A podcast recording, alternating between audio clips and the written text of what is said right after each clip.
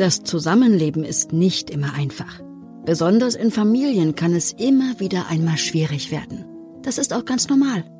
Im Goldkind-Podcast finden wir mit euch gemeinsam heraus, ab wann es nicht mehr in Ordnung ist, wann Grenzen überschritten werden und wie man sich in solchen Situationen helfen kann. Herr Dr. Kühnel, schön, dass es klappt und dass wir heute beieinander sitzen. Würden Sie sich unseren Hörerinnen vielleicht ganz kurz selbst vorstellen? Ja, natürlich. Äh, mein Name ist Bernhard Kühnel. Ich bin Leiter der städtischen Erziehungsberatungsstellen hier in München und Vorsitzender der Landesarbeitsgemeinschaft für Erziehungsberatung in Bayern. Die städtische Erziehungsberatung hier in München, was, was kann ich mir darunter vorstellen? Was tun Sie da? Naja, wir beraten und unterstützen Menschen, die zu uns kommen. Und die Beweggründe, warum Menschen zu uns kommen, sind einmal kann es um Trennung und Scheidung gehen. Das ist in den letzten Jahren immer mehr geworden. Es kann, so steht es im Gesetz, um individuelle und familienbezogene Problemlagen gehen. Das heißt, sie haben selber Schwierigkeiten oder sie machen sich Sorgen um ihr Kind. Und der dritte Baustein, der im Gesetz benannt ist, wir geben Rat in Erziehungsfragen. Das ist ein Bundesgesetz, also nicht nur wir hier in München machen das so, sondern auch in Hamburg oder Berlin funktionieren Erziehungsberatungsstellen nach dem gleichen Schema, weil das einfach die gesetzliche Grundlage unserer Tätigkeit ist. Sie haben es angesprochen, im Laufe der letzten Jahre sind auch gerade so die Themen der Probleme in Familien, das Thema Trennungen, Scheidungen äh, mehr geworden. Jetzt leben wir doch hier eigentlich in einer Stadt wie München, wo man doch sagen könnte, ich, die Menschen haben hier alles, was man braucht. Wir sind eine reiche, eine wohlhabende Stadt. Was machen Sie so für Beobachtungen im Laufe der Zeit? Naja, wir sind eine wohlhabende Stadt und gleichzeitig sind wir eine wohlhabende Stadt, in der es auch Armut gibt. Also merken, dass einfach die Belastungen von Familien, insbesondere in den letzten drei Jahren, deutlich zugenommen haben. Also da geht's ja an von äh, mit Corona und den ganzen Schwierigkeiten, die Kinder und Jugendlichen dadurch haben, durch Schulschließungen, wechselnde Bezugspersonen. Äh, das ist das eine. Das zweite ist, jetzt ist ja ganz neu der Ukraine-Krieg dazu gekommen, was ja auch sehr viel Ängste bei Kindern und Jugendlichen macht. Und über allen schwebt ja noch eine dritte Krise, die wir gerne verdrängen, eine Klimakrise, wo Jugendliche ja nicht vielleicht auch zu Unrecht sagen, was soll ich mich jetzt noch anstellen? Strengen in 50 Jahren ist ja vielleicht die ganze Erde nicht mehr so, wie sie jetzt ist. Und diese Belastungen wirken sich natürlich auf Familien aus und auf die Möglichkeiten von Familien damit umzugehen. Jetzt könnte man ja sagen, gut, was, was haben jetzt diese, diese Probleme in der Welt vielleicht jetzt unmittelbar mit, mit, mit Familien zu tun? Also wie zum Beispiel die, die Klimakrise oder so? Wie, naja, wie die Klimakrise hat damit was zu tun, wenn Sie Unsicherheit im Job haben, wenn Sie von Überflutungen betroffen sind, wenn Sie Ängste haben, wie das Leben sich weiterentwickelt, dann haben diese Krisen in der Welt natürlich Auswirkungen auf jeden von uns und Auswirkungen auch auf Familien das, worüber sie grübeln, wo sie keine Lösung haben, macht ja was aus, wie sie dann im Leben dastehen und wie sie erziehen und welche Möglichkeiten sie in der Erziehung haben. Das heißt, es entsteht sowas wie Stress in der Familie? Es entsteht erstmal Unsicherheit, ein, nicht, ein Nichtwissen darüber, wie wir damit umgehen. Und diese Unsicherheit bewirkt ja latenten Stress und dieser latente Stress führt natürlich dann auch manchmal zu einer Überforderung.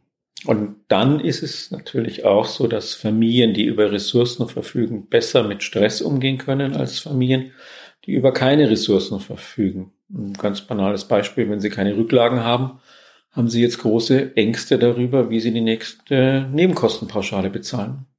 Haben Sie ein Beispiel dafür, wie sich das in Familien dann auch darstellt, also auch gerade in der Kindererziehung oder im Umgang mit den Kindern? Ja, Menschen, die über wenig Ressourcen verfügen, sind immer angespannter. Und wenn ich angespannt bin, das geht mir ja genauso, äh, dann ist meine Geduld sehr schnell am Ende und dann fange ich mal an zu schreien, obwohl es mir leid tut, nachher geschrien zu haben. Oder ich kann nicht so auf mein Kind eingehen, wie ich es gerne möchte. Also dieser Stress bedeutet einfach, wir stehen unseren Kindern nicht so zur Verfügung, wie wir es gerne hätten. Das heißt, Sie sind dann ein, eine Ansprechstelle oder die Stelle hier in der Stadt München, wo sich Eltern, die hier Probleme haben, an Sie wenden können. Wir sind eine der Möglichkeiten, die es gibt. Also nicht nur wir als städtische Erziehungsberatungsstellen. Erziehungsberatung gibt es ja auch bei freien Trägern.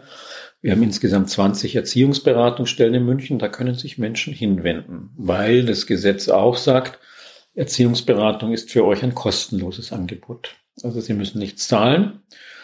Und wir versuchen dann zu unterstützen. Wir können natürlich auch keine Wohnung herzaubern, das ist auch ganz klar, aber es zeigt sich, dass wenn ich Raum und Platz habe, um mit jemandem zu reden und neue Ideen zu entwickeln, mir das anscheinend gut tut.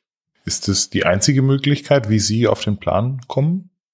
Also wenn man freiwillig sich an, an die städtische Erziehungsberatung Nein, wendet? Sie können freiwillig zu uns kommen, aber Sie können natürlich auch geschickt werden, ähm, sei es jetzt mit sanftem Druck einer Lehrkraft, die sagt, Sie sollten mal, aber auch mit deutlicheren Auflagen eines Sozialbürgerhauses, die sagt, wir nehmen bei Ihnen in der Familie etwas schwieriger wahr, Sie müssen unbedingt dahin gehen. Das ist der zweite, die ich schicken kann. Und dann gibt es eine Institution, die tatsächlich mit einer hohen Auflage zu uns schicken kann. Das ist das Familiengericht. Wenn Sie im Rahmen von Trennung und Scheidung Streit über das Sorgerecht oder über den Umgang eines Kindes haben, dann sagt die Familienrichterin, der Familienrichter, ja, das kann ich jetzt auch schlecht beurteilen, ob der eine Tag mehr oder weniger sinnvoll ist, aber ich weiß, dass es hilfreich ist. Sie gehen erstmal in eine Erziehungsberatung oder Ehe, Familie und Lebensberatungsstelle und lassen sich da beraten. Erst wenn diese Einrichtung nicht zu einem Ergebnis kommt, dann treffe ich eine Entscheidung. Also ein Familiengericht kann tatsächlich eindeutig zu uns schicken, die anderen können Hinweise geben oder die Hinweise auch gerne mit Auflagen verbinden, aber es ist dann Ihre Entscheidung, ob Sie dem nachkommen. Was für Menschen sind hier bei Ihnen äh, tätig? Also was, was, was passiert mit den Familien, die zu Ihnen kommen? Wer, was, was tun Sie mit ihnen? Naja, wer tätig ist, sind Leute, die eine grundsätzliche Ausbildung und eine Therapieausbildung haben. Also die grundsätzlichen Ausbildungen, die wir kennen, sind Sozialpädagogik und Psychologie. Dann haben wir noch auch Heilpädagogin oder auch eine Pädagogen. Also es ist ein Fachkräftegebot innerhalb der Jugendhilfe. Und die Kolleginnen und Kollegen haben zum größten Teil dann noch eine therapeutische Zusatzausbildung wie Familientherapie oder Verhaltenstherapie. Das sind die größten Ausbildungen, die wir kennen. Und was Sie bei uns dann bekommen, ist erstmal hoffentlich relativ schnell einen Termin. Das können wir leider im Moment nicht mehr ganz einhalten, weil wir so sechs Wochen Wartezeit auf Erstgespräche haben. Wir versuchen zwar eilige Anmeldungen vorzuziehen, aber im Regelfall müssen Sie sechs Wochen auf ein Gespräch machen und dann mache ich mit Ihnen aus, ob Sie lieber alleine kommen möchten, ob Sie lieber als Familie kommen möchten äh, und sondiere mit Ihnen erstmal das, äh, die Schwierigkeiten, die Sie haben und wir entwickeln dann einen Plan, wie wir Ihnen helfen können. Sei es, dass wir eine Diagnostik des Kindes machen, sei es, dass wir familientherapeutische Gespräche führen, sei es, dass wir mit ihnen einzeln arbeiten. Da sind wir, das ist dann so unterschiedlich, wie die Menschen unterschiedlich sind. Das könnte ich mir vorstellen, dass es einen Unterschied macht, ob Menschen freiwillig kommen und sagen, wir brauchen Hilfe oder ob Menschen kommen müssen. Natürlich gibt es da einen Unterschied. Äh, wenn Menschen kommen müssen oder mit sehr hohen Auflagen geschickt werden, dann möchten wir immer gerne, dass derjenige, der schickt, uns, aber auch der Familie mitteilt, warum er die Familie schickt. Es gibt ja sonst manchmal die Schwierigkeit, dass sie bei mir sitzen und gar nicht wissen, warum sie da sind, aber die Schule oder das Sozialbürgerhaus sehr genau wissen, warum sie zu mir kommen sollten. Also dann versuchen wir immer den die Schickerin den Schicker mit ins Boot zu holen und entweder, dass der persönlich bei einem sogenannten Übergabegespräch dabei ist und dann mir und Ihnen schildert, was denn verändert werden soll oder es uns zumindest schriftlich hinterlässt, dass wir aber auch der Familie weitergeben. Und dann können Sie sich entscheiden, ja, das leuchtet mir ein oder nein, es leuchtet mir nicht ein, aber ich bin trotzdem bereit, an diesen Themen zu arbeiten oder Sie entscheiden sich, nee, leuchtet mir nicht ein und ich trage auch die Konsequenzen und möchte die Maßnahme nicht. Also es geht nur mit ihrem Willen. Aber wir versuchen denjenigen, der schickt, immer mit ins Boot zu holen. Jetzt haben wir in einer der letzten Folgen auch schon mal über das Thema Inobhutnahme gesprochen, also auch mit dem Familiengericht ähm, und mhm. auch mit einer Inobhutnahmestelle. Sind Sie mit Ihrer, mit Ihrer Stelle so ein bisschen die Vorstufe dazu, also bevor es nicht mehr anders geht? Wenn es Vorstufe, sind wir eine Vorstufe? Das ist jetzt eine schwierige Frage. Also wir sind eine der möglichen Hilfen, die die Jugendhilfe Familien an die Hand gibt. Da muss der Kinderschutz noch gar nicht betroffen sein. sondern da kann irgendwas in der Erziehung nicht ganz so klappen oder das Kindeswohl ist nicht gewährleistet, steht im Gesetz drin. Dann können Sie eine sozialpädagogische Familienhilfe, eine Erziehungsberatung, eine heilpädagogische Tagesstätte, was auch immer bekommen.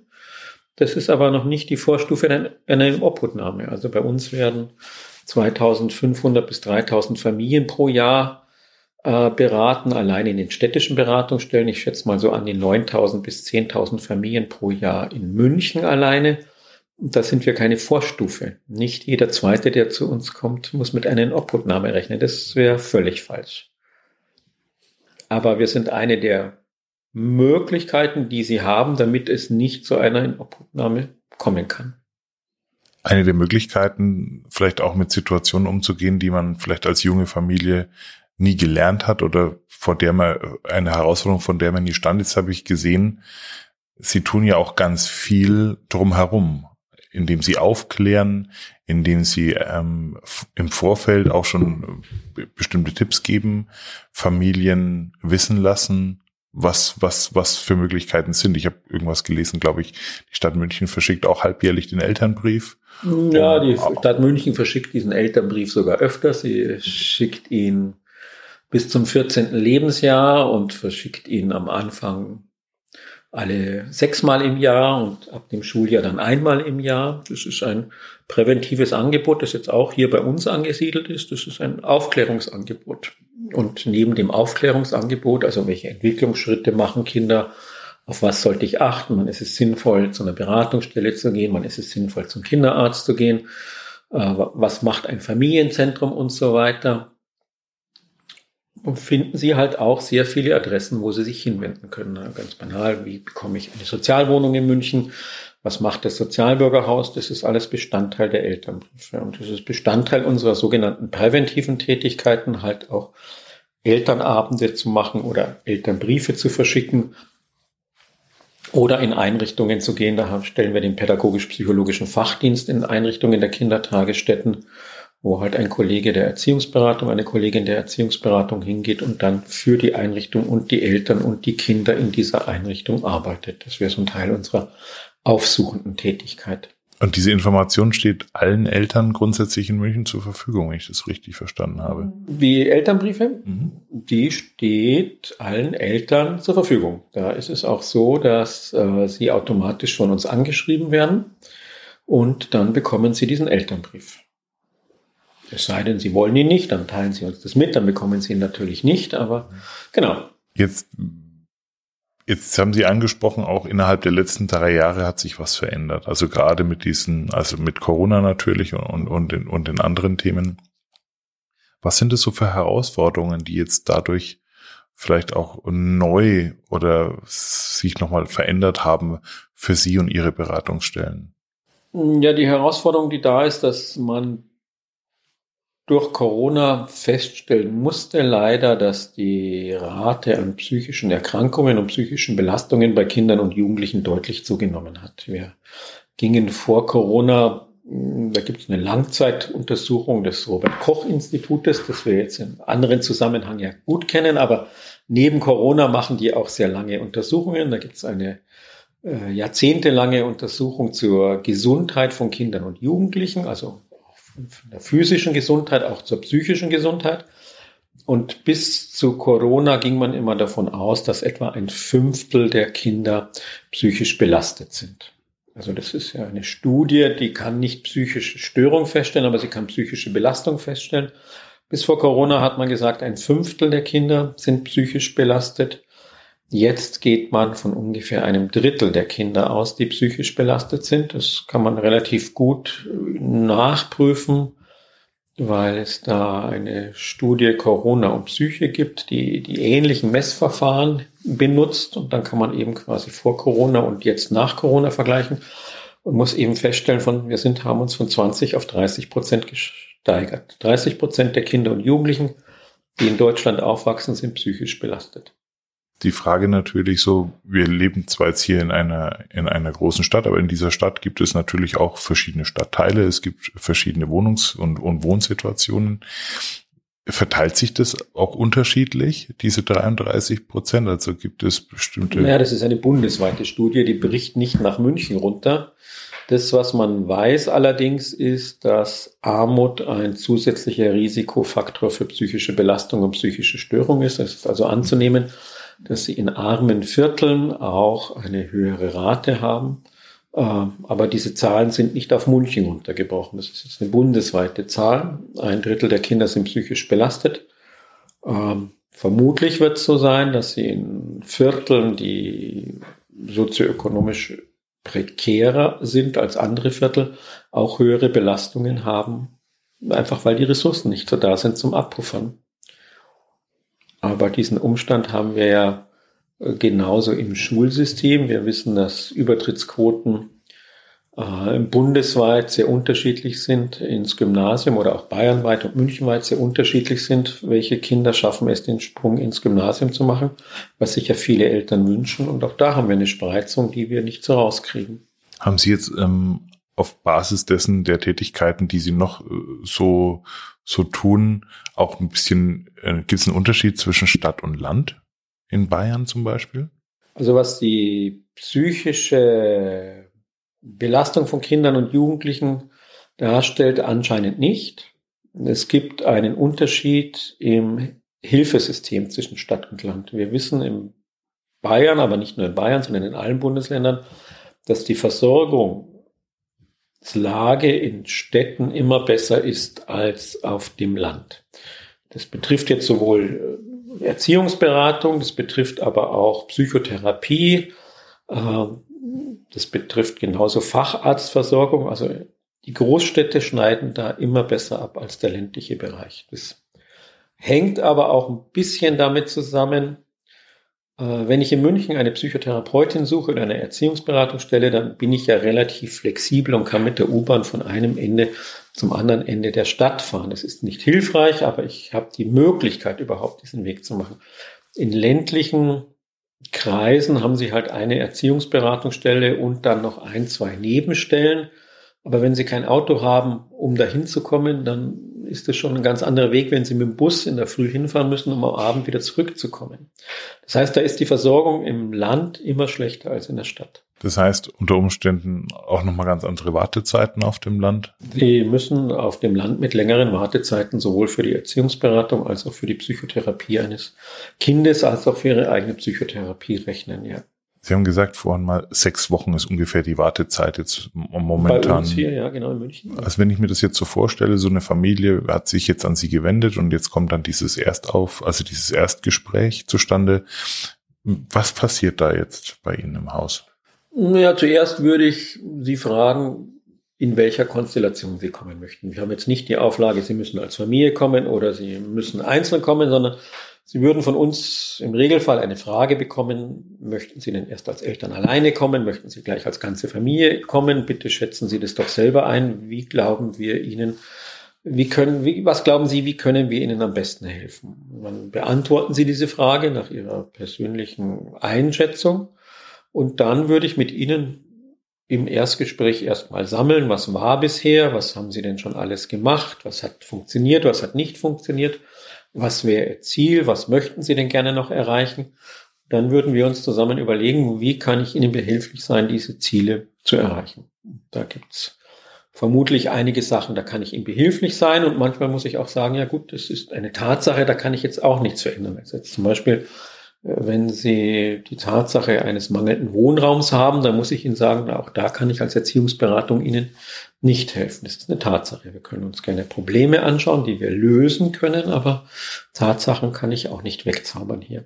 Das heißt, es kommt schon, schon vor, dass Sie sagen, dass die Wohnsituation jetzt vielleicht wirklich ein problematisch sich darstellt, aber Sie können an der Wohnsituation eben in dem Moment nichts ändern. Ich kann an der Wohnsituation nichts ändern. Wir können uns zusammen überlegen, wie können Sie trotz dieser schwierigen Wohnsituation besser zurechtkommen? Gibt es Möglichkeiten, äh, die Wohnung anders aufzuteilen? Gibt es Möglichkeiten, dass Sie mal eine Auszeit nehmen oder dass man halt getrennt als Familie was macht? Äh, haben Sie schon mal daran gedacht, äh, auch mal was für sich zu machen? Also sowas in dieser Richtung, aber an der Wohnsituation selber kann ich nichts verändern. Und eine Wohnsituation, wenn Sie zu dritt oder viert in einem Zimmer leben müssen, hat Auswirkungen auf die Entwicklungsmöglichkeiten ihrer Kinder, aber hat auch Auswirkungen, äh, wie sie zur Ruhe kommen können. Sie nennen das, ich gehe davon aus, dass es diese Situationen durchaus gibt. Also wir unterhalten uns hier über Menschen, die in München leben und sich zu zweit, zu dritt, zu viert ein Zimmer teilen. Und wir unterhalten uns über Menschen, die zu zweit, zu dritt, zu viert sich in München ein Zimmer teilen müssen, weil sie keinerlei Chance haben, auf dem regulären Wohnungsmarkt eine Wohnung zu finden. Auch weil wir natürlich, wie alle Kommunen, viel zu wenig Sozialwohnungen haben und einfach eine sehr lange Warteliste haben, bis sie eine Sozialwohnung bekommen.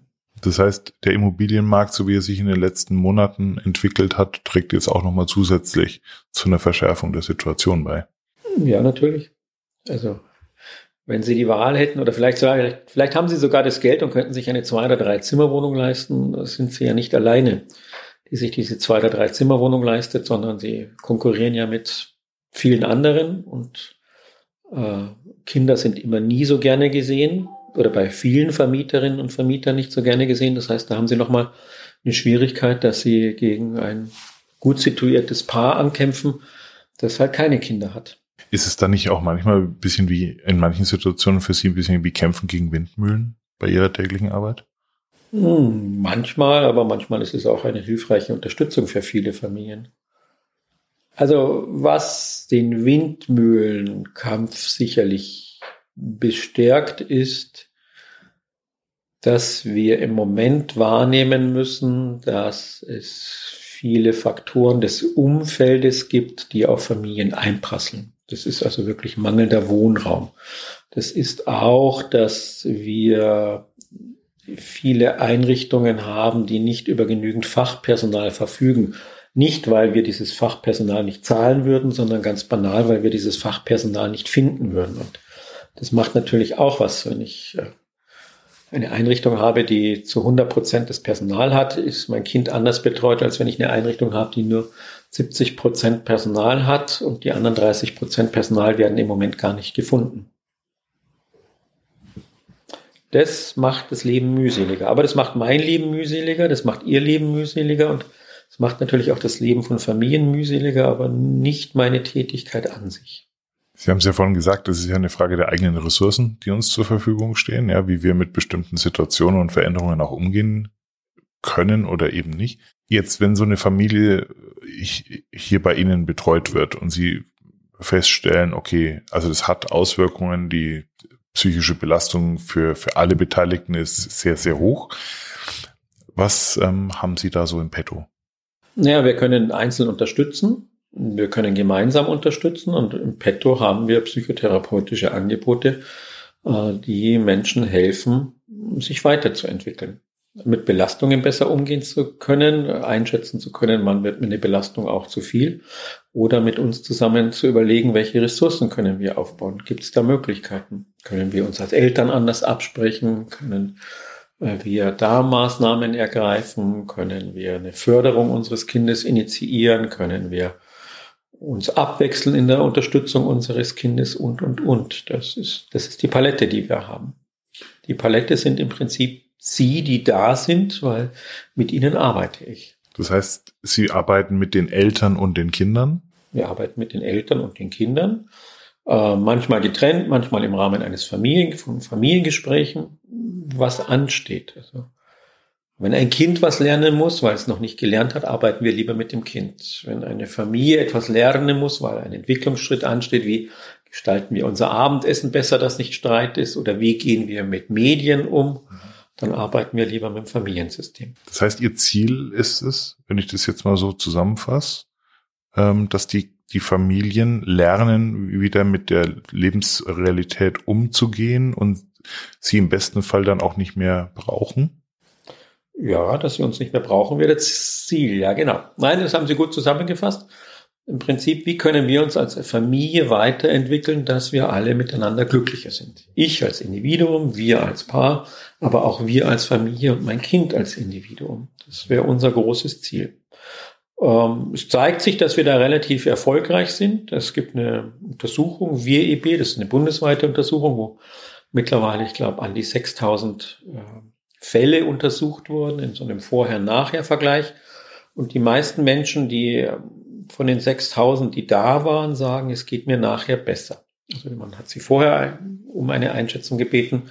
Man hat sie nach der Beratung um eine Einschätzung gebeten und es stellt sich heraus, äh, sie sind A, zufrieden mit der Beratung. Das ist jetzt nichts Besonderes. Zufrieden kann ich auch sein und es hat sich trotzdem nichts verändert, aber es zeigt sich, äh, die Leute stufen auch Veränderungen ein.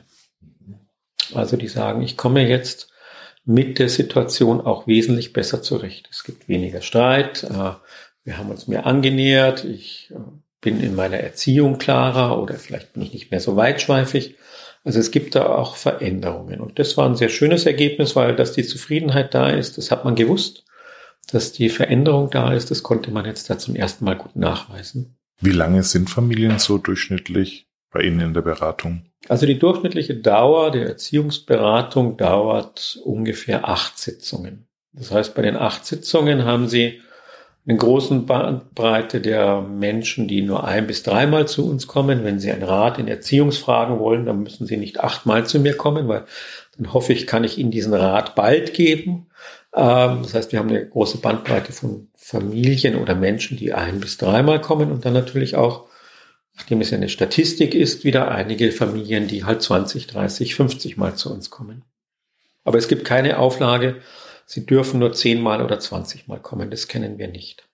Also es ist nicht begrenzt, das Angebot, so wie bei, was wir vielleicht unter normalen therapeutischen Themen kennen, ähm, dass eine Krankenkasse vielleicht 25 äh, Sitzungen genehmigt, sondern. Nein, das, das ist nicht begrenzt. Wir dürfen hier individuell nach dem Bedarf der Familien arbeiten.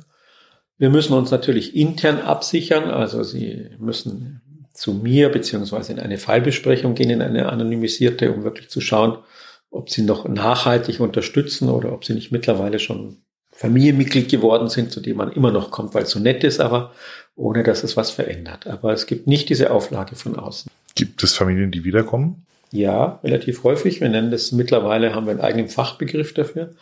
Wir nennen das serielle Beratung.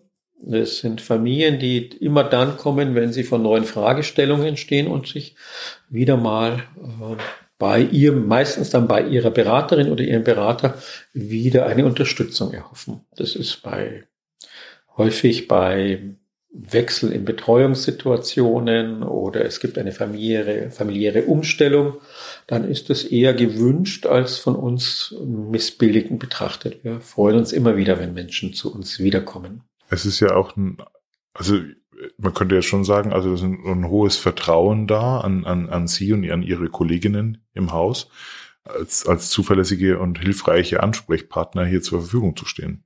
So würde ich das wahrnehmen. Also Sie kommen ja nur dann wieder, wenn Sie eine Erfahrung gemacht haben, von der Sie denken, da habe ich profitiert, sonst bleiben Sie ja weg, sonst stimmen Sie ja mit den Füßen ab. Aber genau, also wir nennen es serielle Beratung. Gibt einige Kolleginnen, die sind dann schon ganz begeistert, ähm, wenn die serielle Beratung noch weitergeht, wenn sie dann ehemalige Kinder als Mütter oder Väter da haben. Ja, ich glaube, das ist so ein, auch so ein allgemeines, äh, die allgemeine Frage, so wie, wie gut ist man auch in Hilfe annehmen können, ja, und, ähm, und, und auch zu schauen, wann, wann man sich Hilfe holt. Und äh, wir haben vorhin das Thema in Obhutnahme angesprochen. Das ist ja wirklich der Fall, wo ja ganz viel schief gelaufen ist unter Umständen schon, wo ähm, vielleicht keine Hilfe gesucht wurde oder Hilfe nicht funktioniert hat. Ja, genau. Also in Obhutnahme ist ja die Ultima Ratio, die eine Jugendhilfe machen kann, weil man ja ein Kind aus einer Familie herausnimmt, ohne dass die Familie das unbedingt möchte. Oder weil ein Kind oder Jugendliche, das ist ja die zweite Möglichkeit, die genauso denkbar ist, um eine Obhutnahme bittet. Auch das kommt ja vor. Das heißt, Sie betreuen auch Familien, bei denen eine Inobhutnahme stattgefunden hat? Ja, natürlich. Das ist ja die Inobhutnahme ist ja nicht die Zäsur, die eine Verbindung zwischen Eltern und Kindern ein für alle Mal beenden soll, sondern nach einer Inobhutnahme wird ja zuerst geschaut, geht es wieder in die Familie zurück und wenn ja, unter welchen Bedingungen kann es wieder in die Familie zurückgehen, aber auch wenn eine Heimunterbringung da ist, eine längerfristige, dann sind diese Heimunterbringungen ja nicht so angelegt, dass die Kinder dann vom vierten bis zum 18. Lebensjahr im Heim bleiben sollten, Schrägstrich müssen, sondern auch da wird ja immer regelmäßig überprüft, kann es wieder in die Familie zurückgehen. Und da betreuen wir einige Familien, da sind die Kinder nicht bei ihren Eltern, sondern in einer Einrichtung. Und wir versuchen zu unterstützen, wie man diese Eltern, diese Eltern zu befähigen, ihre Kinder wieder besser aufzunehmen, wenn sie zurückkommen. Aber da sind wir nicht alleine. Also zum einen ist es so standardmäßig, gibt es bei einer Rückführung in München eine sogenannte ambulante Erziehungshilfe. Also wir sind nicht der Dienst, der regelmäßig in alle Familien gehen kann, sondern da gibt es ein Spezialangebot, nennt sich in München ambulante Erziehungshilfe. Und das wird automatisch bei Rückführungen äh, Familien angeboten. Einfach weil man weiß, wenn ein Kind aus einer stationären Einrichtung wieder zurückkommt, ist es hilfreich, diese Familie zu begleiten. Die muss sich ja wieder neu aneinander gewöhnen, die muss ja miteinander umgehen, das Kind ist älter geworden. Also gibt es eine standardmäßige Begleitung durch diese Hilfe des Jugendamtes. Das heißt, die findet wahrscheinlich auch zu Hause statt. Die findet dann zu Hause statt, ja genau. Da bekommen Sie ein, zweimal die Woche immer Besuch und da wird dann vor Ort geschaut, wie funktioniert das. Das ist der eine Bereich, der vorbereitet auf eine Rückführung. Und dann gibt es ja standardmäßig in jeder stationären Unterbringung auch Elterngespräche. Also wenn Ihr Kind im Heim XY ist, dann ist dieses Heim ja auch verpflichtet vom Gesetz her, mit den Eltern zusammenzuarbeiten im Regelfall. Es mag einzelne Ausnahmen geben, wenn man die Eltern gar nicht mehr weiß, aber äh, sonst, wenn die Eltern bekannt sind, müssen die ja auch an dieser Unterbringung in irgendeiner Art und Weise mit beteiligt sein und sind bei Hilfeplangesprächen dabei, aber auch bei Elterngesprächen in der Einrichtung. Haben Sie eine Idee, woher oder woher vielleicht auch die Angst kommt vor so vielen Menschen vor dem Jugendamt? Woher die Angst kommt, weiß ich nicht, aber was natürlich der Fall ist, ist, dass es eigentlich nur zwei Institutionen gibt, die von ihrer Funktion her etwas tun können, was man sonst nicht tun kann. Es ist die Polizei und das Jugendamt. Es gibt, das Jugendamt ist die einzige Behörde, die tatsächlich Kinder in Obhut nehmen kann, aber auch ein Jugendamt muss, also alle in Obhutnahmen eines Jugendamtes müssen durch ein Familiengericht überprüft werden. Also kein Jugendamt in Deutschland kann einfach ein Kind herausnehmen. Es muss immer eine Familienrichterin draufschauen, ob das rechtens war oder nicht. Und daher, glaube ich, kommt eine gewisse Angst, dass das Jugendamt einfach mit einer Machtfülle ausgestaltet ist. Das Jugendamt selber möchte ja diese Angst schon lange nehmen von den Familien und vielfältige Unterstützungen anbieten, bieten die Jugendämter ja auch, aber der, der das Angstthema ist immer noch da. Also gerade wenn ich jetzt so sehe, jetzt auch in dem Gespräch heute mit Ihnen oder auch die, die letzten Gespräche über, mit Einrichtungen, gerade hier im, im, im städtischen Bereich, auch mit dem Familiengericht, zeigen ja, wie viele Menschen hier sehr daran interessiert sind, was beizutragen, damit es gelingen kann. Also damit das Familienzusammenleben gelingen kann, dass die Schwierigkeiten aufhören und, und, und, und, und dass da so viele Sachen im Vorfeld passieren, bevor es denn wirklich zu dem, zu dieser Ultima Ratio wirklich ähm, kommt, äh, wie zum Beispiel einer in Obhutnahme. Wie lange sind Sie jetzt hier beschäftigt, Herr Dr. Kühnel? An der Stelle bin ich seit sieben Jahren beschäftigt. Sehen Sie eine Veränderung, also in der Wahrnehmung der Menschen, oder war das hier in München vielleicht eh schon immer ein besonderes Thema, wie die Jugendhilfe oder auch die Jugendarbeit, das Jugendamt wahrgenommen wird? Eine Veränderung, wie die Bevölkerung in München das mhm. Jugendamt wahrnimmt. Ich hoffe, dass die Bevölkerung in München das Jugendamt als Unterstützung wahrnimmt, die ja doch viele Angebote zur Verfügung stellen können und nur im äußersten Notfall zu einer Obhutnahme greift. Aber ob es dann innerhalb der sieben Wochen, der sieben Wochen sage ich schon, der sieben Jahre eine Veränderung das kann ich nicht sagen. Also da, die Hilfen waren vor sieben Jahren auch schon da, als sie jetzt da sind. Man hat diese Hilfen auch ausgebaut, also auch eine Schulsozialarbeit ist ja nichts anderes als eine Hilfe, eine Jugendhilfe, die man in einer Schule macht. Da sind ja die Eltern sehr dankbar, als auch die Schülerinnen. Man hat Erziehungsberatung etwas ausgebaut, man hat ambulante Erziehungshilfe, man versucht, Familien mehr zu unterstützen, aber gleichwohl ist an diesem Fakt, dass das Jugendamt den Obhut nehmen kann, da ist ja nichts verändert daran. Und da ist, glaube ich, immer noch etwas Bedenken da witzigerweise kein Jugendamt in Deutschland nimmt gerne Kinder in Obhut. Das ist ein Notfall, den man so lange wie möglich in irgendeiner Art und Weise versucht, auf andere Wege zu lösen. Und aber manchmal gibt es Erziehungssituationen, die sind eben nicht anders zu lösen. Da braucht es den sofortigen Schutz eines Kindes. War das früher vielleicht mal anders? Also wenn man es vielleicht mal 50 Jahre zurückgehen würde, war, war das damals anders? Also was anders war, ist, dass wir in den 50er Jahren noch keine eigene Kinderschutzgesetzgebung haben. Das hatten wir ja damals bekommen, äh, vor etwa 10, 15 Jahren, wo man den Kinderschutz im Gesetz nochmal deutlich verbessert hat. Auch aus dem Hintergrund heraus, es gab in Deutschland einige Vorfälle, wo Kinder bereits dem Jugendamt bekannt waren, aber trotzdem zu Tode kamen. Das war in Bremen zum Beispiel ein ähm, gravierender Fall, der sehr viel ausgelöst hat. Und im Zuge dieser sehr tragischen Vorfälle hat man den ganzen Kinderschutzgedanken im Gesetz nochmal deutlich verbessert, indem man ein Vier-Augen-Prinzip eingeführt hat, indem man besondere Fachleute benannt hat, die für Kinderschutz zuständig sind. Und das hatten wir in den 50er Jahren noch nicht. Aber durch diese Kinderschutzgesetzgebung ist natürlich auch etwas passiert, was in meinen Augen sehr erfreulicher ist. Man schaut genauer hin und weil man genauer hinsieht, sieht man auch viel, was man vielleicht vorher nicht gesehen hat. Also wenn jetzt eine Erzieherin zum Beispiel in einem Kindergarten eine Kindeswohlgefährdung glaubt, gesehen zu haben, ist sie verpflichtet halt bestimmte Verfahrensschritte durchzuführen. In den 50er Jahren hätte es diese Verfahrensschritte gar nicht gegeben. Aber durch diese Verfahrensschritte erkennt man jetzt mehr, sodass schon die Folge ist, dass es bundesweit die, die Inobhutnahmen gestiegen sind. Seit wir die Statistik haben, seit etwa zehn Jahren, gibt es immer um etwa zehn Prozent eine Ansteigerung bei Inobhutnahmen. Jetzt sehen wir ja wahrscheinlich auch das Thema psychische Belastungen und überhaupt das ganze Thema Psychologie heute wahrscheinlich mit anderen Augen als noch vor 50, 60 Jahren gerade jetzt auch in den letzten paar Jahren sprechen wir ja auch bei den Erwachsenen viel stärker über das Thema mentale Gesundheit beziehungsweise psychische Belastung am Arbeitsplatz und, und, und, und, und. Was natürlich auch wahrscheinlich auch vielleicht ein bisschen die Sensibilität in der Bevölkerung auch vielleicht für das ein oder andere Thema noch ein bisschen schärft.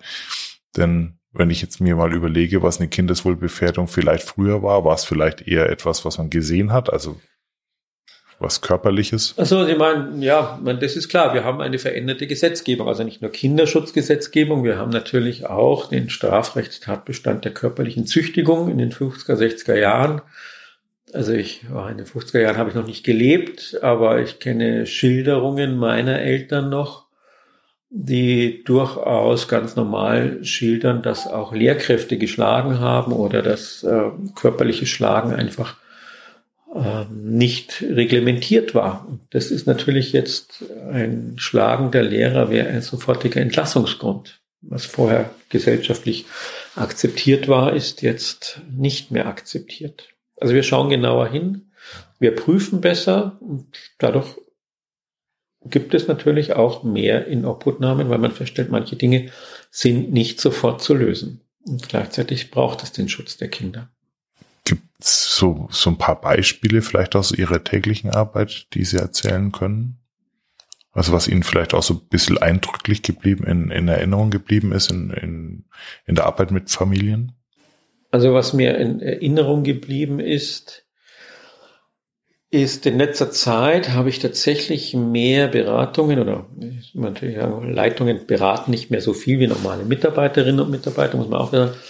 Aber was in letzter Zeit deutlich geworden ist, dass wir, finde ich, immer mehr Fälle haben, wo es um das Thema Medien, Mediennutzung geht. Das ist natürlich durch Corona nochmal angestoßen worden, aber dass wir einfach im Moment auch Kinder und Jugendliche haben, die teilweise von zwei direkt nach der Schule um 14 oder 16 Uhr, je nachdem, ob sie Ganztag haben oder nicht, nach Hause kommen und dann bis 23, 24 Uhr Medien nutzen.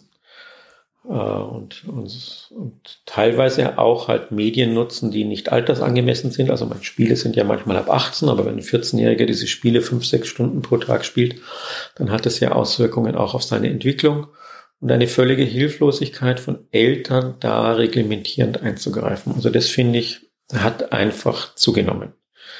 Das Problem ist, dass der die Jugendliche, aber meistens sind es ja eher doch männliche Jugendlichen, die so diese Spiele machen, natürlich durch diese Spiele auch Bestätigung kriegen, die sie im realen Leben kaum mehr kriegen. Die große Kunst ist, Kinder und Jugendliche hören dann auf, weniger zu spielen, wenn sie im realen Leben auch einen Benefit bekommen oder eine Bestätigung bekommen. Mit den Kindern und Jugendlichen zu erarbeiten, was kann dir denn das reale Leben geben, was dir diese Medien nicht geben können? Wie kannst du denn Freunde gewinnen? Wie kannst du denn erfolgreich sein? Was müsstest du tun, damit du in der Schule bisschen werden kannst? Allein die, der chronologisch vielleicht hundertmal am Tag gesagte Satz, du solltest jetzt aufhören, führt nicht zu einer Lösung. Und das haben sie mich gefragt, was ist mir besonders in Erinnerung geblieben? In Erinnerung geblieben sind mir dann zwei Fälle, wo die Eltern in ihrer Hilflosigkeit dann irgendwann den Router ausgemacht haben, aber der Jugendliche so ausgeflippt ist, dass er dann auf seine Eltern losgegangen ist. Das heißt, also aus der, was, was bis dato, also bis dahin noch in der, in der virtuellen Welt äh, war, hat praktisch so starke Emotionen ausgelöst, dass, ähm, dass es zu Gewalt kam in der Familie. Naja, in den Augen des Jugendlichen war es so, dass er quasi diese 99 Ermahnungen seines Elternteils oder der Eltern nicht gehört hat, sondern zum ersten Mal. Und dann war plötzlich, als er gerade davor war, sein Level, was er unbedingt äh, seit keine Ahnung wie langer Zeit versucht hat zu erreichen. Kurz davor war endlich zu schaffen, vielleicht, vielleicht auch nicht, äh, ist das Internet zusammengestürzt. Ja, genau.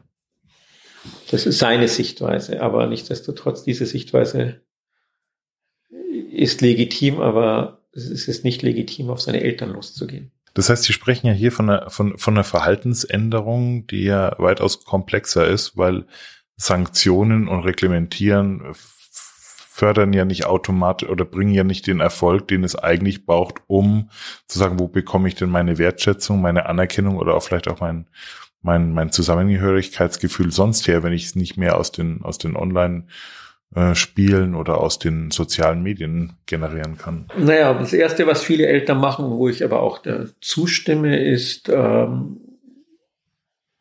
versuchen Sie mal über, zu überlegen, ob ihr, Sie mit Ihrem Kind tatsächlich so eine Art Medienvertrag mal abschließen möchten.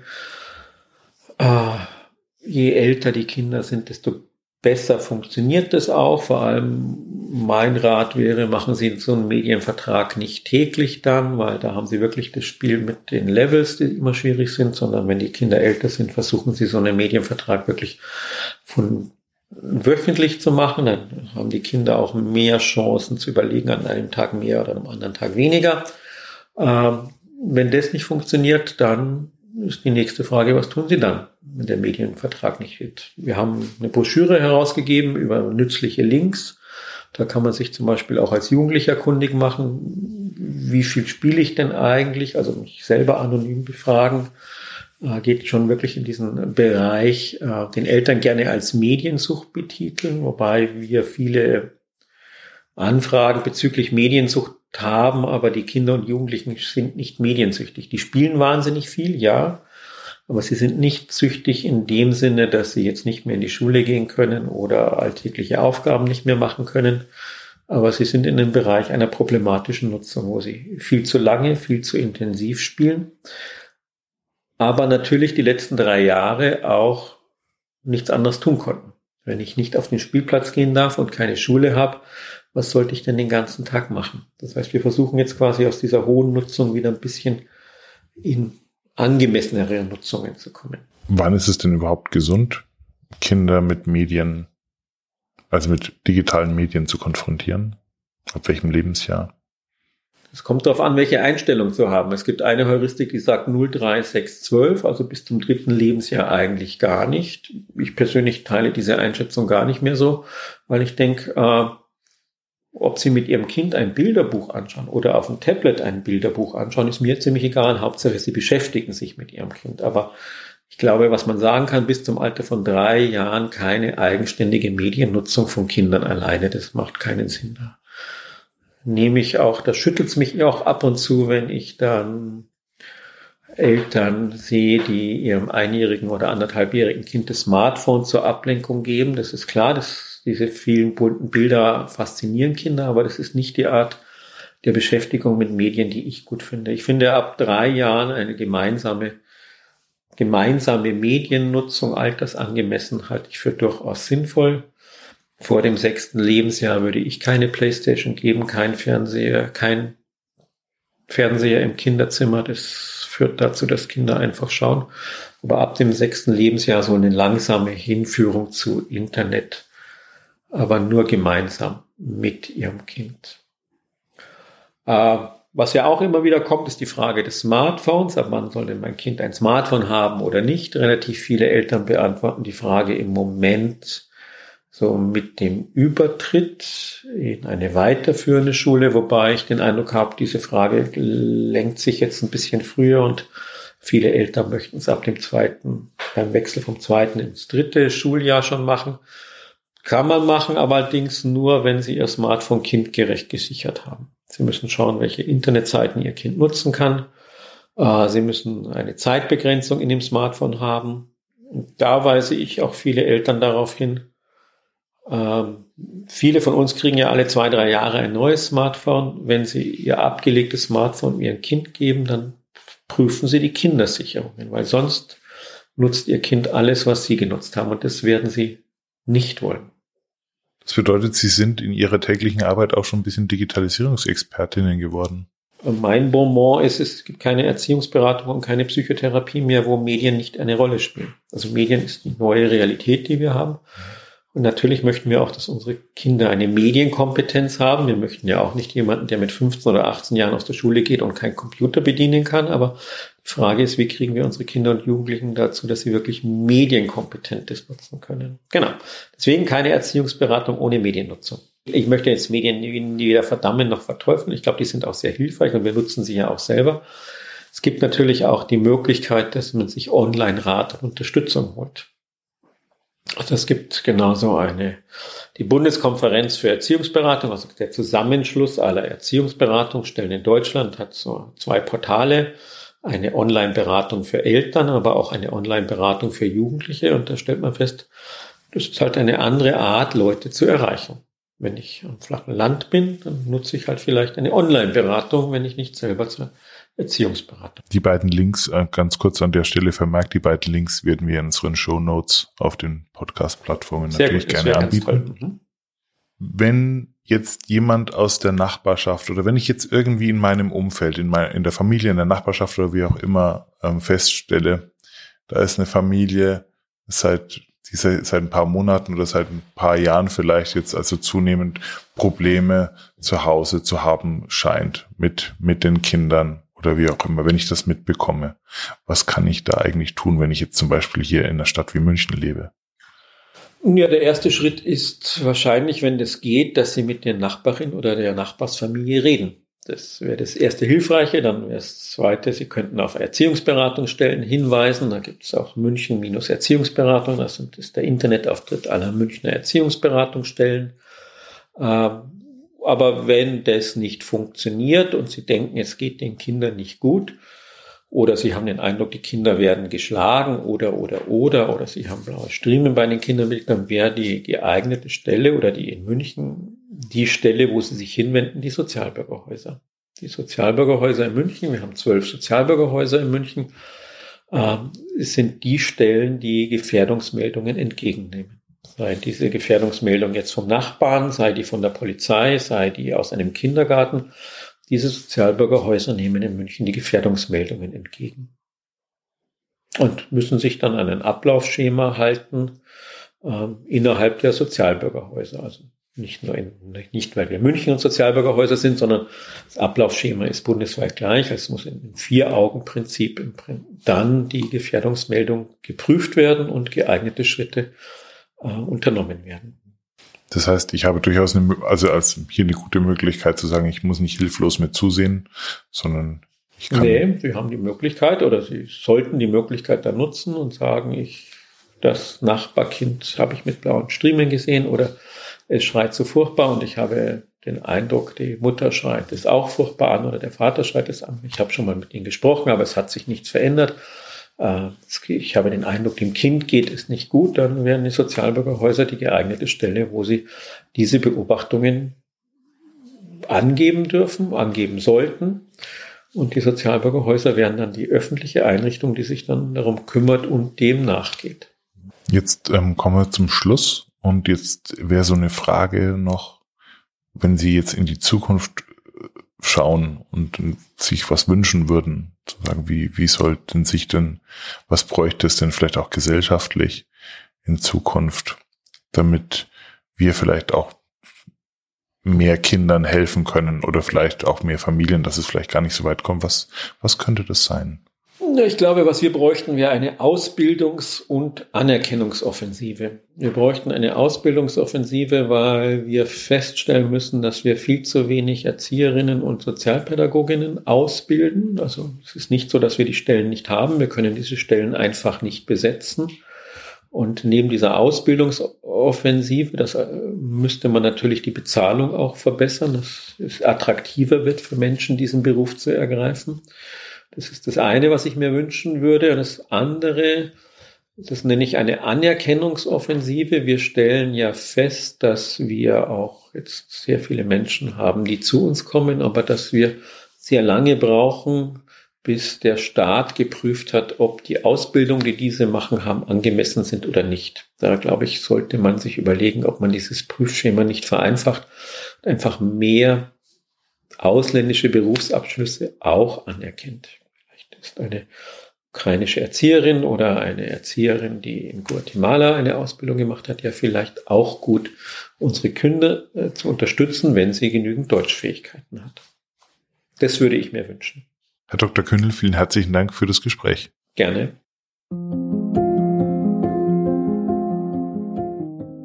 Vielen Dank fürs Zuhören.